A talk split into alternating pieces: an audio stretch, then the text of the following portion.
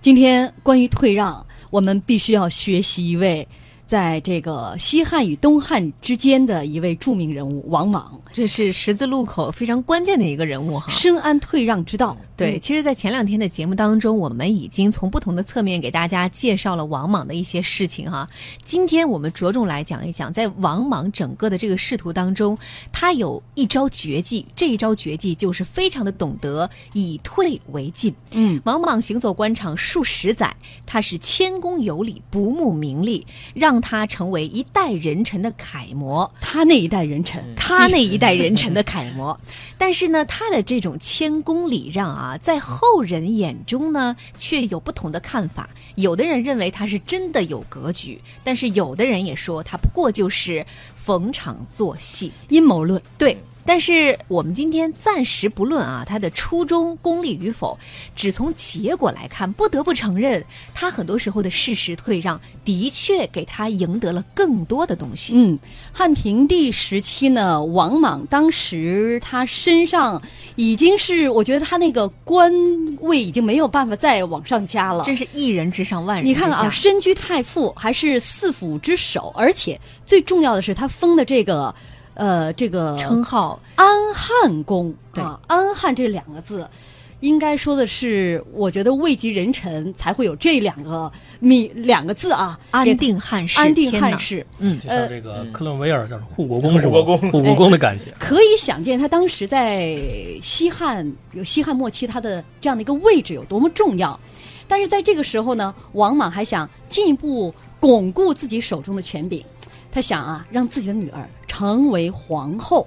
于是呢，王莽就给皇上去上奏了，说皇帝继位已经三年了，但是现在呢，皇后你看没确定，后宫呢也没有建立。这个多少年来啊，国家最大的危机在哪里呢？就在于皇帝没有儿子，他说的这也没错。因为前面几个确实没有儿子啊，对而且造成了很大的混乱。对，皇帝没有儿子呢，这个原因在哪儿？在于正妻来路不正。这个大家可以去琢磨一下话外音啊。嗯正妻来路不不正，那说明就是要选后妃的话，得选根正苗红的。得看家世。另外一个潜台词就是看这里，看这里。我为你爆灯选我，于是他就建议说，可以广泛的在这些殷周天子的后裔啊、周公孔子的后代啊，以及在长安的列侯之家当中啊，挑选合适的女子来进入后宫挑选的范围之内啊。他这番话一说完，那其他的这些来办相应事宜的人立刻就明白了。所以奏折当中列举的适宜的女子都是谁呢？基本上都是王家的女子，其中就有王莽的女儿。这个时候，呃，王莽一看这个名册当中如此多的花容月貌的女子，他的女儿根本不占优势。如果这份名册拿上去，他的女儿估计会落选。于是乎，他换了一个打法，他再次上书称：“身无德，子才下，不宜与众女并采。”也就是我这女儿啊，实在拿不出手，各方面都不行，所以把她撤下来吧我。就不参加海选了。哎，这个太皇太后王政君呢，其实这句话她挺同意的。嗯她就说王姓家族的女儿其实是我娘家人，嗯所以呢，我也同意，不必考虑了。避嫌嘛，这是第一次王莽的让。哎，这一让呢，呃，相当于王莽放弃让自己的女儿参加后位的遴选，高风亮节呀、大家应该是击节赞赏。但是这个诏书一下呢，激起了民怨，大家觉得这不公平，我们人民群众不同意。从平民到学者再到官员，无数人为王莽去请愿，说安汉公，你看他功德无量，如今遴选皇后，凭什么单独要剔除掉他的女儿？我们坚持让王家女儿母仪天下。王莽一听到这个很惶恐啊，就派秘书去阻止那些上书请愿的公卿们。这是相当于第二次的呃有让也有劝阻的成分在里面。无奈民意太汹涌，呼声太高，大家最重要的是觉得这事儿到最后到这一步已经不公平了。嗯，太皇太后王政君只好再次出面说准备选王莽的女儿为皇后。这时候王莽又开始推辞说，那就扩大一下遴选的范围吧。这是第三次让，但是公卿们依然不同意，不能再选其他女子了。就您的女儿了，不能出现两个正统，那不合适。在这个时候，大家已经认定了他的女儿就是最合适的人选。必须当皇后。就这样，三个回合拉扯之后，王莽终于不让了，说：“那就考察一下我的女儿吧。”结果相关官员就到王家去考察王莽的女儿。这一番考察下来，很满意呀，各方面都很满意，受过良好的教育啊，呃，家庭出身又好啊，窈窕之容啊，很容易这个承受天命啊，能够侍奉皇家祖庙香火呀。嗯，一番说辞之后。皇后人选就这么定了，而且在下聘礼的时候，王莽又谦让了一下。关于这个聘礼的礼金啊，按照规定是两万金，折合钱是两万万。王莽坚决辞让，只愿接受六千三百万钱，而且又在其中的四千三百万钱拿出这么多钱来，分别赠给被选入宫为妾的其他王族那些贫苦的亲属。在公元四年的二月七日，刘看大婚，皇后就是王莽的女儿，史称孝平皇后王氏。呃，我们要说，其实历史是有态度的，为什么呢？是因为写历史的人是有态度的。我们这段的内容选自《资治通鉴》，司马光在写这部分之前，先加了一个帽子，就是王莽想让他的女儿做皇后。如果没有这个帽子的话，后面的故事其实相对中立一些。嗯，所以我想听一听肖玉老师你怎么来看？这个吧，就是呃，这你看这个《汉书》啊。《汉书》里面的这个王对王莽王莽的描述，嗯，还有《资治通鉴》这个司司马光他们后代史学家引用这材料的时候，到后来啊，整个王莽这个传里头就变成喜剧色彩了。对，他经常写一句“其什么什么如此”，嗯，说你看他那个装，他就老装成这样，他老这么装，他老这么装，经常这一段史了完了就来一句，他你看他又装了，对，他又装了，那放了《资治通鉴》就这个特点，对对，他他就是这样，他他又这么装了。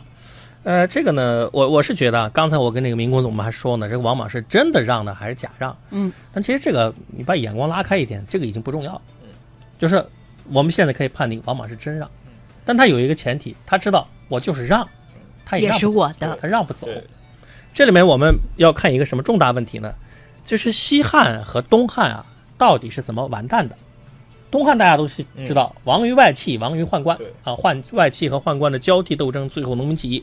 这再加上诸侯一做大，三国开始，东汉就完蛋了。那么西汉呢？西汉其实这个外戚的风潮啊，在西汉就有了。嗯，而且外戚这个苗头呢，从什么时候开始呢？最出土曾经出现过，就是刘邦那个时候吕吕后，咱们以前也讲过，樊哙那就其实已经是外戚了。到后来是功臣又是外戚，吕家就是外戚，险些夺权。那么这个事儿后来被铲平以后呢，两代这个文景两代啊，对这事比较警惕，但是。这个文文帝去世以后，他的夫人，这个窦氏，景帝去世以后，他的夫人王氏，对后来的年轻时候的汉武帝压制的非常严重，所以很多事情汉武帝搞不成。汉武帝后来搞成了，等两奶奶死了，母亲死了，他终于可以弄。但是呢，汉武帝恰恰是西汉这个外戚问题的最大的始作俑者，卫青、霍去病都是外戚。嗯，而且这个有个什么问题呢？汉武帝削弱宰相权力以后呢，设置了大将军这个职务。大将军自打给了外戚以后，就变成法标配，外戚标配。你只要是外戚，你只到一定程度，一定给你大将军。而且大将军兼着军政和军权和政权，一直延续到这个时代了。那么这个时候的王莽呢，他为什么让他儿女儿要当皇后呢？他必须延续这个外戚格局。王政君就是外戚，他当了皇后以后，这好几代其实说白了，后来史学家看得非常准。王老太太是明里暗里的。慢慢的把这个刘家的权力啊让渡到王家去了，只不过他善于伪装，他有时候经常把自家子弟教训一下，但实际上通过好多政策已经把权力转到王家去了。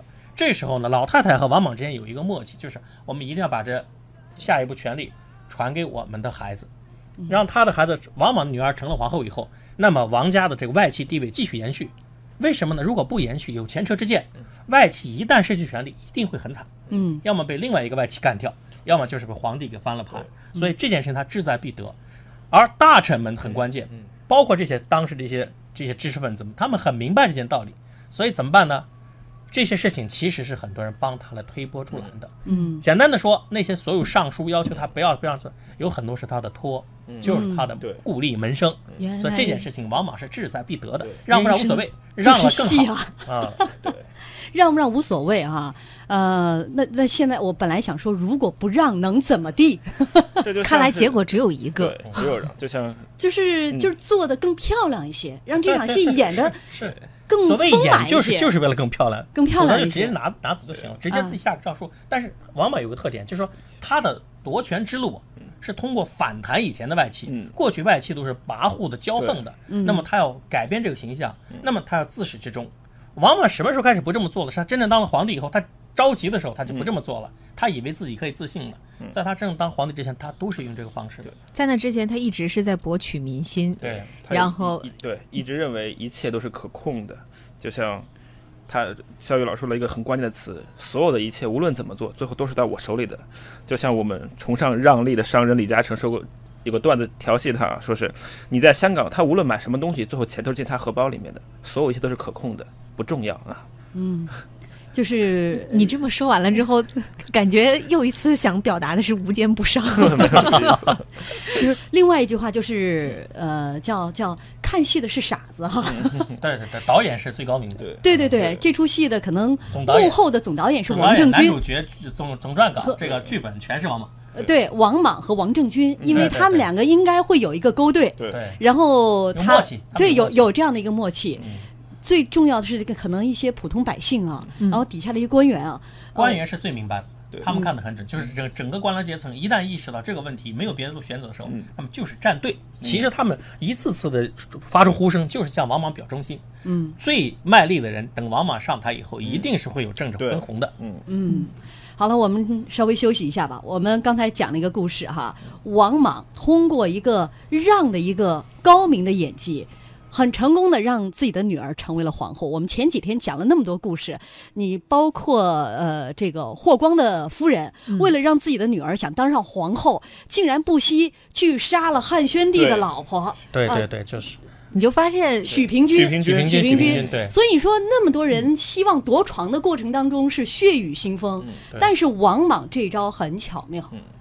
因为霍光的老婆没有王莽这样的政治定位，他的区位优势没有。格局也不一样哈，对。所以这个剧本写出来也就不漂亮。